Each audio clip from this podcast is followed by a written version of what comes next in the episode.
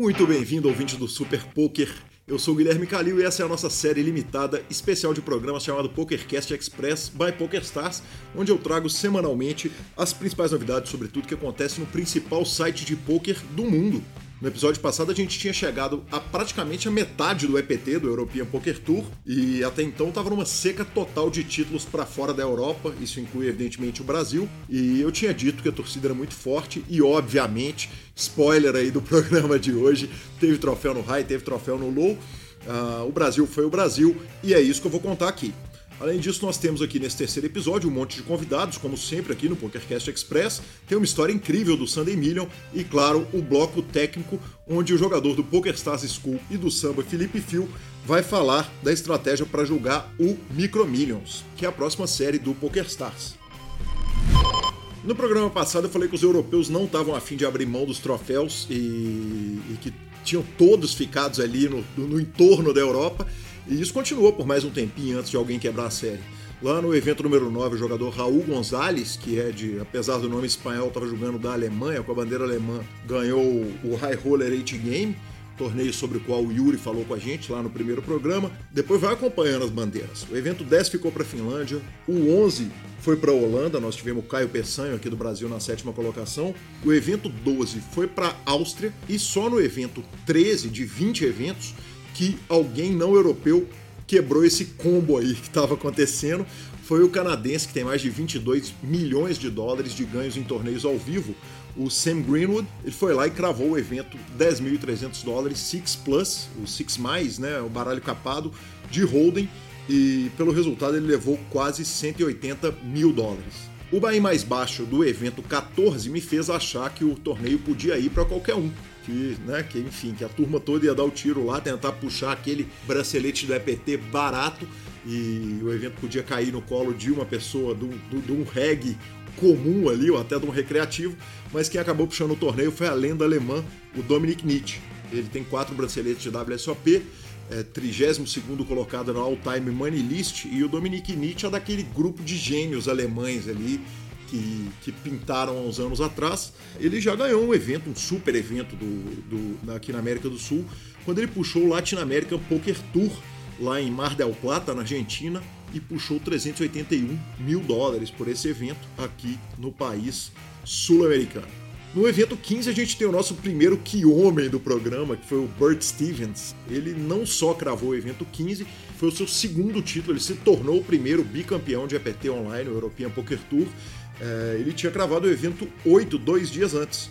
Por essa cravada no evento 15, ele levou 186 mil dólares. E aí o seguinte, o evento 16 eu vou deixar para falar dele à parte, porque ele é o main event. Enquanto isso, o evento 17 ficou para a Finlândia e teve o Lex Veldius, que foi citado pelo Grilo no programa passado, na quinta colocação. O streamer do PokerStars mostrou que quando a gente cita o nome dos malandros aqui no PokerCast Express, também dá aquela regulada de conta. E aí a gente chega no evento número 18 e rufem os tambores, né? Evento 18 1050 No Limit Hold'em 8 Max Turbo Progressive Knockout. Quem puxou esse torneio foi ele, o homem, a lenda, o fantástico brasileiro, amigo querido, sensacional com a imprensa, com o PokerCast, com o Super Poker. Pedro Padilha puxou 138.358 dólares. E vale dizer o seguinte: em três episódios do PokerCast Express by PokerStars, ele falou no primeiro, foi citado no segundo e agora volta para falar no terceiro episódio. Ou seja, a lenda pediu música no Fantástico, jogador do Samba Poker Team. Vamos com Padilha. Cara, é, é exatamente o que eu falei, cara. Eu sou apaixonado por poker e eu fico, cara, muito feliz toda vez que eu ganho um torneio, qualquer torneio. Óbvio que os torneios têm pesos diferentes, têm importâncias diferentes, isso não tem como negar. Mesmo os próprios torneios do dia a dia. Mas com certeza eu fico, cara, fico muito feliz de ganhar, desde o torneio mais barato da minha grade até o, o mais importante. Quando é um evento de série, como foi na Bounty Series e como foi agora no EPT, principalmente um EPT, cara, um torneio que eu até comentei, né, no áudio que você usou até no último no último PokerCast, que, cara, que eu queria muito ganhar um EPT online, né? E, cara, graças a Deus deu tudo certo e eu consegui a minha espadinha, consegui meu troféuzinho E, pô, ser o primeiro brasileiro ainda, cara, é um, um, prazer e uma honra muito grande, né? Mas isso com certeza. É, eu posso ser o primeiro, mas o único eu não vou ser por muito tempo, porque os brasileiros estão aí arrebentando, já tem um monte que está vivo no meio evento ainda. E eu vou estar tá torcendo para que dê, algo, dê Brasil e eu deixe de ser o único, né? E, cara, muito feliz, muito feliz com esse momento, com essa fase, muito feliz com essa conquista. Só agradecer mesmo por poder continuar vivendo do que eu amo, por poder co continuar me divertindo com o poker todos os dias e seguindo em busca de mais e mais sempre, porque a sede de vitória aqui ainda é muito grande. Muito obrigado, Padilha. Também na mesa final desse evento, 18, a gente teve o Pedro Guzma, que como chega, inclusive, e puxou mais de 11 mil dólares pela nona colocação. O evento número 19 foi para o México, mas também tivemos dois brasileiros na mesa final. Na quinta colocação, o Caio Mairink. Na sétima colocação, tivemos meu querido amigo Bruno Senra Condé. E no evento 20, o grande campeão do evento, que inclusive fechou né, a, a série de 20 eventos do European Poker Tour. Não foi o último a terminar, o último a terminar naturalmente foi o Main Event, mas o evento número 20 ficou com November Niner. Será que em 2016 ainda tinha November Niner? Enfim, o mesa finalista de main event da WSOP, o Damian Salas, daqui da Argentina, segundo título aí para a América do Sul nos eventos lá de cima. O Ricardo Lima também fez mesa final desse evento. E chegamos à nossa cobertura do Main Event e claro, tem notícia boa para o Brasil. Antes a gente avisa o seguinte: quem cravou o torneio o torneio foi sim para a Europa. O What If God da Suécia cravou o torneio, levou mais de um milhão de dólares, na verdade, um milhão 19 mil e 81 dólares e 90 centavos. O Timothy Adams, lenda canadense, tentou puxar o título aqui para as Américas, lá para o Canadá, não conseguiu, acabou ficando na segunda colocação. Levou 728.632 dólares, mas na sexta colocação a gente teve um brasileiro e, e, mais do que um brasileiro, um grande brasileiro, Enio Bozano, um cara pelo qual a comunidade do poker tem um super carinho. E o Bozano, que, que se identificou aí nessa fala que nós vamos ouvir para o Gabriel Grilo como recreativo enjoado, é, e é uma ótima definição para esses recreativos, entre todas as aspas aí brasileiros. Bozano tem mais de 800 mil dólares de ganhos ao vivo uh, na sua carreira inteira. Naturalmente atendeu a imprensa, essa entrevista ele deu pro Grilão aqui do Super Poker. Pô, feliz demais, né? Um baita resultado agradecer demais aí a energia. Tô mega feliz, cara. E tava ali com essas feras todas na mesa aí, foi uma sensação muito boa. E acho que joguei meu melhor, por isso que eu fico mais feliz. Tive uns bons folds. Cara, chegou a hora, chegou o rei rei, mas infelizmente não deu, mas faz parte. E estou feliz demais com o resultado. Eu já tinha pego uma semifinal do EPT em Praga, faz uns 4, 5 anos atrás, que é em 15 ao vivo, né? Então, pô, é uma sensação muito boa também. E agora fazer mesa final foi demais, pô, muito bom. Quem me conhece sabe que eu sou viciado em adrenalina, né? Faço tudo que é esporte radical, faço escalada em rocha, mergulho, paraquedas. Agora eu estou no rally, acabei de completar o Rally dos Sertões, foi uma emoção indescritível. É, gosto de todos os esportes. E no poker, você vive isso, você sabe, o poker consegue suprir essa necessidade de fazer o coração bater acelerado, né? Aquele blefe passando, esse all-in que tá as fichas todas no meio da mesa, o poker é um jogo sensacional, cara. Eu tenho esse privilégio de poder jogar, é, jogar como hobby, vamos dizer assim, né? Não é hoje, não é minha profissão, mas eu me considero um recreativo enjoado, como eu costumo falar. Eu estudo, eu faço coach, eu me, eu viajo bastante. Eu tenho o privilégio de sempre estar com a cara e com o Rafa aprendendo com eles. A gente sempre fica um mês em Vegas. Eu já fiz mesa final de Vegas, já de World Series, então eu tenho bastante resultado na minha carreira. E para mim é uma sensação indescritível poder estar tá ali, cara. Todos, todos jogadores bons, nível altíssimo, é, um bain caro, né, de 5,200. É, então, um grande evento, para mim, é, eu me sinto um privilegiado. Esse é o, é o resumo, assim, por isso que eu estou tão feliz.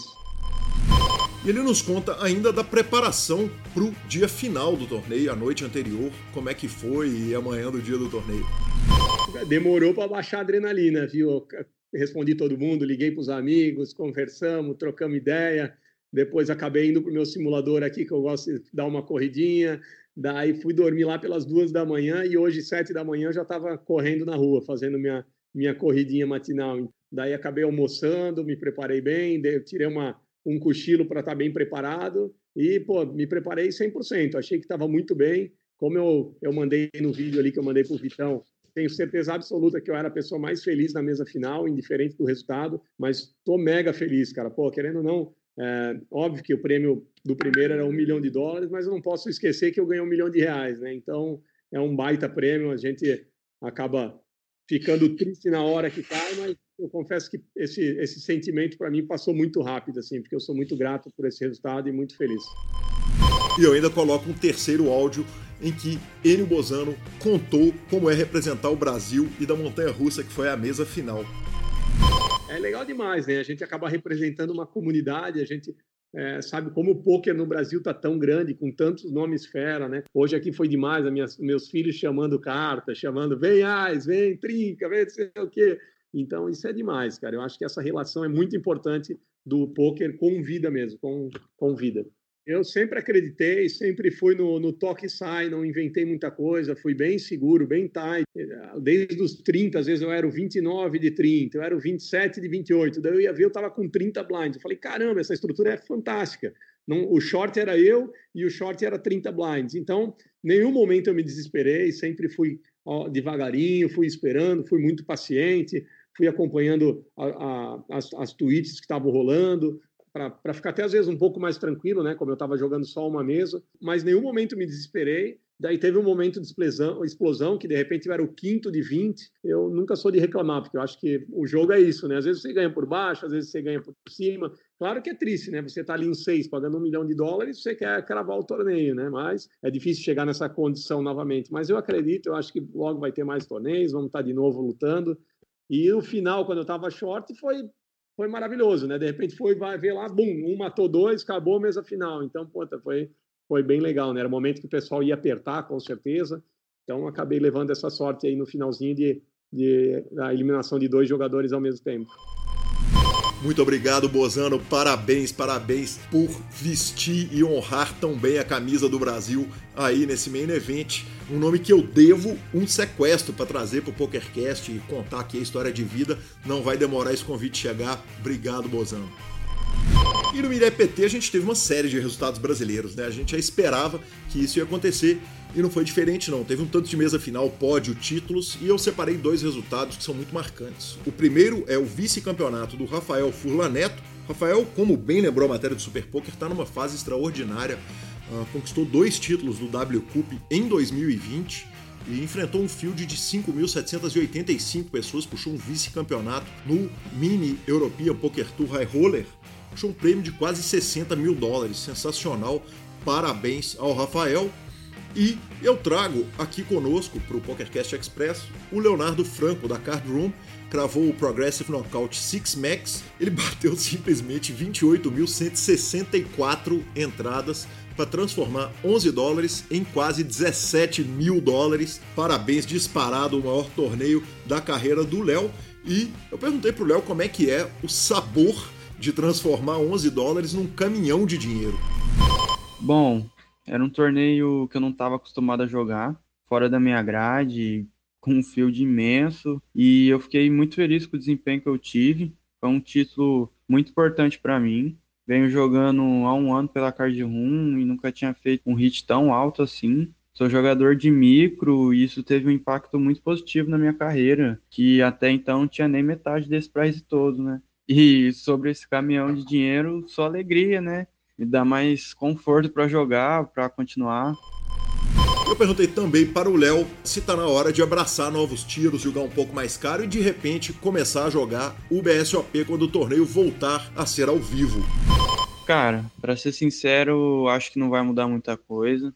A gente tem que manter o pé no chão, subir um degrau de cada vez. Quem vive disso sabe que não é fácil, tem os momentos ruins também. A gente tem que saber administrar porque também não se vive de um resultado para sempre, né? A gente tem que procurar evoluir, melhorar a cada dia. Claro que eu sonho com o BSOP, mas eu acho que tem muita coisa ainda para acontecer. A caminhada é longa, quem sabe no futuro. Muito obrigado, Léo. Por falar em BSOP, o torneio anunciou que sua terceira edição online já vai rolar no mês que vem, então do dia 2 a 7 de setembro no PokerStars. E traremos tudo o que acontecer lá aqui para o PokerCast Express. E agora eu recebo aqui o editor-chefe do Grupo Super Poker, Gabriel Grilo, que volta para nos contar mais uma história fantástica a respeito do EPT. Muito bem-vindo, Grilo, grande conhecedor da história do poker mundial. Conta pra gente. Mais uma etapa de EPT concluída aí nessa série tão importante com mais de 15 anos de história. Pela primeira vez aí por tudo que vivemos, a série disputada online, mas com muito sucesso no PokerStars e a gente continua tendo, depois disso tudo, apenas dois bicampeões na história da série. E queria contar aqui um fato bem curioso. A primeira bicampeã foi né, a Victoria Corey Mitchell, a ex-profissional britânica, ela que já foi até PokerStars Team Pro. Ela venceu a primeira vez em casa, no EPT 2006 em Londres, e depois em 2014 em San Remo, na Itália, foi bicampeã. No ano passado, o EPT Praga, EPT Praga que teve inclusive o Ricardo Rocha brasileiro terminando em terceiro, ele que apareceu aqui no episódio anterior, Tivemos o Mikalai Pobal ganhando o segundo título, já tinha sido campeão em 2012 em Barcelona, no Bielorrusso, e repetiu o feito da Corey Mitchell ano passado, se tornando o segundo bicampeão do EPT. Entre essas duas histórias, um ponto em comum: um dealer, o dealer britânico Richard Neilson. Ele foi responsável por dar no final do torneio tanto da vitória na Itália quanto do Pobal em Praga. E uma para ficar deixar a história mais curiosa ainda, ele também deu a mão final para o Pobal no seu primeiro título em Barcelona. Então aí espero que o Belo Russo tenha sido bonzinho com o dealer, tenha dado uma caixinha generosa, porque o Richard Neilson é o homem do bicampeonato no EPT. A gente sabe que esse ano não teve dealer, né? Online, o dealer foi ali o próprio software do PokerStars, mas com um público que já é supersticioso, como são jogadores de poker, não custa arriscar, né? Se você quer ser bicampeão do EPT, chama o Richard Neilson, que ele vai resolver para você. Obrigado, Gabriel. Muito obrigado, senhor. Sempre marcando uma presença ilustre aqui no nosso programa. E a gente chega na promoção da nossa semana para concorrer a outra caixinha de som exclusiva do PokerCast Express. Você manda a frase Deu Brasil no EPT em mensagem direta o Instagram do Grupo Super Poker o ganhador da semana foi ninguém menos que ele, que conta, que homem, entrevistado do PokerCast, Marcelo Giordano. Parabéns, Marcelo, muito bem puxado. O Giordano deu uma entrevista fantástica pra gente no PokerCast. Recomendo a você, ouvinte, a ir lá, dar uma escutada. E que sensacional, parabéns. Essa caixinha até eu queria ter, ela é tão exclusiva que nem eu ganhei. E eu não posso nem entrar na promoção, não, mas você, ouvinte, pode e é só seguir essas regras. E eu trago mais uma história fantástica essa semana, dessa vez no Sunday Million, que eu e Lanza brincamos tanto que devia chamar Brazilian Million, Sunday Brazilian, de tanto título e tanta forra. Dessa vez não teve título, mas teve o Mário Júnior, jogador do Full Poker Team da Reg Life, que contou é, olha que parada, olha como é que você sai de uma zica, né? Do, de uma maré ruim e entra na maré boa. Você fica aí com a segunda colocação do Sunday Million, Mário Júnior. Cara, 2000 e 2020 foi um ano muito louco, acho que para todo mundo, mas para mim especialmente foi um ano de muitas reviravoltas, assim, o um ano que começou lá a comunidade Reg Life, um ano que a Felopes veio morar aqui comigo. Cara, aconteceu muita coisa boa e aconteceu muita coisa bizarra, né? Todo mundo aí passou por essa pandemia. E na última semana eu acabei pegando esse vírus aí do Covid, né? E, pô, fiquei cansadaço. Teve dias ali que eu cheguei a dormir 16 horas seguidas, assim, não estava conseguindo jogar a semana toda. E, além disso, eu estava passando por um processo de, de, cara, saber quem eu era dentro do jogo, do poker, assim, e tal. Tô fazendo um coach com o Marcelo Miller, que, inclusive, a gente está fazendo dentro da comunidade Reg Life. E, cara, eu estava me descobrindo um cara que, que, queria fazer trabalhos de comunicação, vídeos e tudo mais, como eu sempre fiz ali dentro do FU e junto com o Gustavo, né, que até vocês entrevistaram aqui. E aí, pô, quando eu chego no domingo, domingo para mim era o dia assim que eu ia relaxar. Por quê? Porque domingo eu não tinha nada de trabalho para fazer. Domingo geralmente todo mundo tá de folga. E aí, pô, domingo foi o dia que eu joguei assim com mais tesão esse ano, sabe? Com mais vontade assim, porque é, realmente foi uma semana muito puxada para mim. E, e o ano todo, né? E, pô, e aí eu lembro que tava lá é, grindando, nossa, na vontade, assim, na vontade. Fiz muita deep run legal domingo. E aí eu fiz a, uma mesa final do, do Bigger 44 e eu caí em sétimo. E passei pro Sunday Million pro dia 2 com 10 blinds. E eu fui dormir mais uma vez com aquele sentimento, porra, mano, mais um sétimo, velho, mais um sétimo. Nossa, que hora que vem o meu, que hora que vem, que hora que vem. E, e tava mal do Covid. E, ah, enfim, foi um combo ali. Mas, cara, fui dormir acreditando, né? Que é algo que eu sempre falo, assim, para as pessoas. Tipo, mano, eu sempre acreditei muito, acreditei muito, sempre trabalhei muito. Mesmo pegando uma downswing grande que eu, que eu tava, tipo, no ano passado. Tipo, eu sempre fui esse cara, assim. E fui dormir tentando ressignificar aquela derrota no Bigger 44 repassando mentalmente assim o que, que eu tinha errado, que mãos que eu poderia não ter jogado, é, enfim. E aí na segunda de manhã, cara, eu acordo com uma notícia até vou até dividir aqui, é, não para fazer mimimi, não para me fazer de vítima nem nada disso, mas para que as pessoas possam pegar disso alguma mensagem, sabe, do, do acreditar, né? Segunda de manhã eu acordei com a mensagem que meu tio tinha falecido e e como eu tava com Covid, eu não pude ir no, no, no velório dele também. E aí eu falei, cara, eu não tenho como controlar essa situação, tudo que está me acontecendo, não tenho o que fazer. O melhor que eu posso fazer é, cara, é focar aqui, dar o meu melhor. E outras vezes eu já tinha ficado com 10 blinds no Million, eu falei, cara, vou, vou acreditar. E nisso, eu peguei meu diário, eu tenho é, um diário da gratidão aqui, que foi algo que eu aprendi até com o Gustavo Mastelotto, que vocês entrevistaram eu peguei meu diário da gratidão e o diário perguntava assim: o que, que você quer hoje? E aí eu escrevi: ah, eu quero fazer uma boa reunião da Reg Life, quero, sei lá, comer alguma coisa gostosa. E aí era três itens. Aí chegou no último item e eu falei, mano, o que eu mais quero hoje é ganhar o Sunday Millions, tá louco? Tipo, só que é engraçado porque eu não acreditava nisso, tá ligado? E aí eu pensei assim, mano, se eu não conseguir acreditar nem escrevendo num papel, se eu não conseguir é, acreditar mais do que os outros, porra, nunca vou ganhar, tá ligado? Porque daí eu não vou ser merecedor. E daí naquele momento, cara, foi legal, porque eu fiz esse exercício de acreditar, tá ligado? Aí eu escrevi no papel assim, hoje eu vou cravar o Sunday Million. e não cravei, mas, pô, fiz esse heads up, fiz esse deal lá no, no, no Tree com, com o pessoal lá e, pô, foi maravilhoso, velho, maravilhoso. Sensacional, Mário, não é brincadeira ficar em segundo colocado de 10.860 players belíssima forra depois de um acordo, 81.500 dólares. Que homem, vamos que vamos.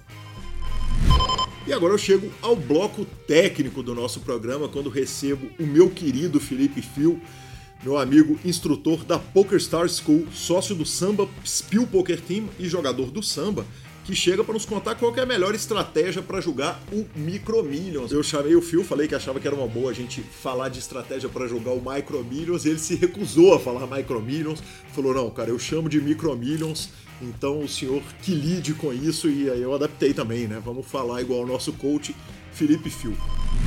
Micro Millions é uma série muito bacana porque ela tem bains bastante acessíveis então todo mundo pode jogar esse tipo de torneio. Claro, quando todo mundo pode jogar, os fields tendem a ser muito grandes, então vai ter bastante gente jogando.